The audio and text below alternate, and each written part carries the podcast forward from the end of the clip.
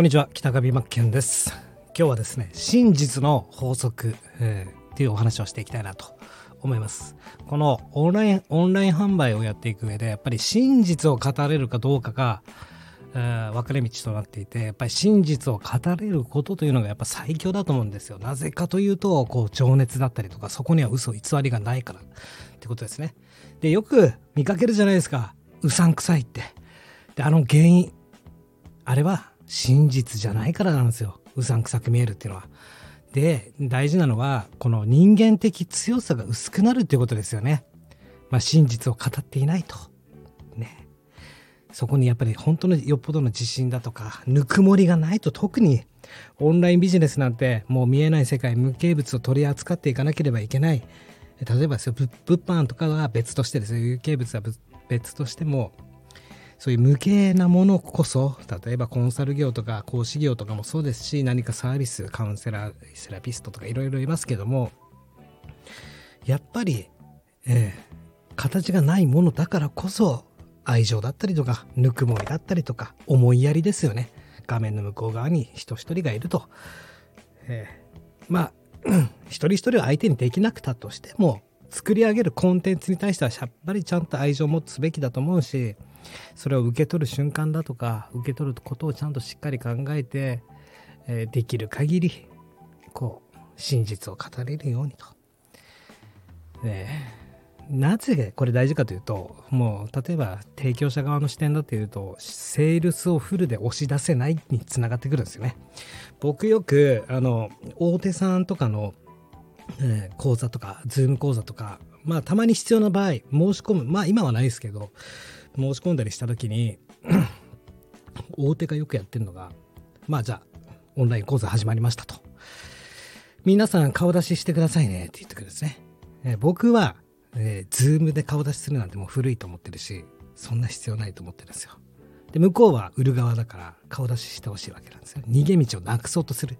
でこちら側もバカじゃないからもうそれやってくる時点でもうなえるじゃないですか。だけどわからない素人の人とか初めての人とかはその素直に言うこと聞いてやるんですよね。で僕の場合はいつもあの あまあもちろんデスクトップパソコンでやってるんで、えー、デスクトップパソコンにカメラついてないんで今ちょっとカメラ故障してます。すいません。みたいな。参加してから言うんですよ。でまあほぼほぼ。よっぽど仲良くないと僕顔出ししなくて。あそうですか。分かりました。ってなりますよね。で、えー、じゃあ講座始まりました。終わりました。そしたらなんか何？ブレイクタイムみたいな。ブレイクルームみたいな、えー、そこで、えー、クロージングする人たちがそこにさらに待ち受けていて部屋に部屋ごとにはあの分け出されてでワークとかやらされてみたいな。で顔出ししてるもんだから逃げ道なくしてみたいな。で一生懸命そこで、えー、クロージングかけようと。売り込みしようとするんですよ。もうやめれってってってぐらい思うんですけどえー、僕は顔出しとかしてないからもうそのあじゃあ退退出しますみたいな感じでやるんですけどやっぱりまあねクロージングって嫌じゃないですか。ストレス感じません？対面式で特にやってたら感じますよね。ああ今からちょっと値段の話言うんだけどみたいな。こういったコースがあってって。もう全部それって相手にも伝わってるしその売ろうとしてる気持ちだとか。で売り込みしようとした時点で受け取る側っていうのはすごく嫌な気持ちになるというか。一番理想なのは受講者側。こちら側からその商品を欲しいと行動アクセスを起こすことですね。起こさせることでもそうですし自分から自ら買いたくなると。えこれいくらなんですかって。それが一番の魅力だと思うんですよ。でやっぱり対面式でやってると例えばストア化なんかは特にそうですよね。対面式で。僕も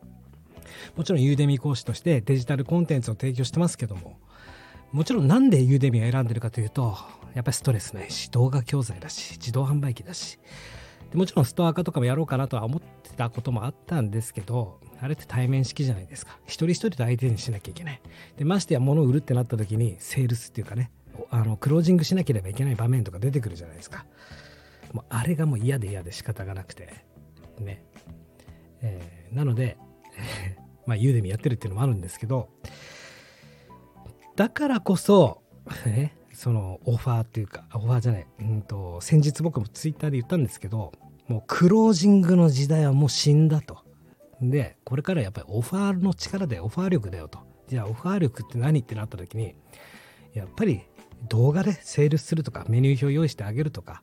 その対面式でその時に値段発表します。値段発表ですとかじゃなくて、ね、いくらのコースがありましてとかね。あそういうことするんじゃなくて選んでくださいと、うん、あとはやるもやらないもあなた次第です。もちろんそのね対面式でのいいいい利点としてはプッシュして背中を押してあげて買いたいと思わせることかもしれないんですけどももっとね大事なことって例えば高額なお金をそこで支払うするじゃないですか。なんて気持ちになってると思います？いや買っちゃったよってなるんですよ。買った瞬間。よし頑張ろうってなるけど高額のものを買えば買うほどあ買っちゃったよって後悔という力が働くんですね。だから大事なのって買った後のケアサポートってめちゃくちゃ大事だし、えー、そこをおろそかにする講師なんてクソ。本当にクソ。いっぱいいる。僕は今までいろんな人とは接してきたけどもクロージングした後にサポートしない講師はもう講師やめちまえと思ってます僕は。一番大事だからそこって。ね。まあ熱くなって申し訳ないんですけど。あのやっぱり提供者側もそうだしやっぱストレスじゃないですか。慣れてない人なんかはクロージング。よっぽど自分の商品が自信持ってよしこれ売っていくぞってなれば自信満々で、えー、伝えてもうやらない理由ないでしょって言えるかもしれないもうネズミ講とかが分かりやすい例じゃないですかああいうことやっちゃダメだよってことなんですね。真実をそこでは語れないから。だけどこれが動画コンテンツとしてオファー、ね、オファーをね、こういった商品がありますと。動画で撮った時って思いっきり情熱ぶつけられるじゃないですか。だから僕は、僕がオンラインスクール売ってるんですけど、そこでは思いっきり動画に、え自分の思いとか情熱とかストーリーとか全部もうフルパワーで、込めてますよ。まあそっちの方がいいでいいよねっていうお話なんですね。そっちの方が情熱を伝えられるよねってことなんですよ。その人に合わせて多分きっとこの人買わないだろうなって分かっててクロージングしようとするのと、ね、買うかどうかも分からないだけどここに動画に残しておきましたからあとは買うのはあなた次第ですってなった方がまだストレスはいいですよね無駄な時間もないししかも一度そういうね動画を撮ってしまえばずっとそれが勝手に働いてくれるわけなんですよ。で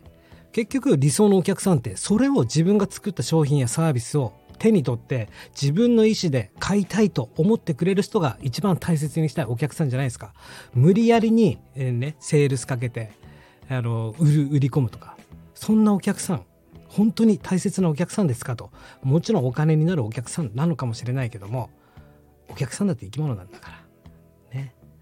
やっぱり動画とかでセールスかける方が、えー、あのすがすがしいというか生きていけるかなと。後ろめたさがまずないですよね。だけどね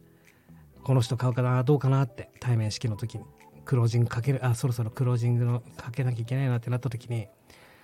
後ろめたさあるじゃないですか。買わないって分かっててその人にだけどクロージングかけようとすることって。だからやっぱり動画とかそういうものを使って正々堂々と売れる紹介できる。まあ、フルマックスでいける。これが真実の法則だなと僕は思ってますよ。なので、まあ、ストア化とか、まあ、対面式で何か物を売ろうとしてる人は今一度ね今一度セールスの部分に関してはねじゃあ今日はねあの講座の方ありがとうございましたと。あのすぐ折り返しご案内届きますのでもしご興味あれば見ていてくださいと。で、そこでその講座で信頼関係が構築がしっかりできてたら絶対見に行くし、そこで信頼関係が構築できてなかったら見ないし、信頼構築関係できてない人に対して、ね、売り込む必要ありますかっていう話なんですね。ということで、うるさい話してすいません。北上真剣でした。失礼します。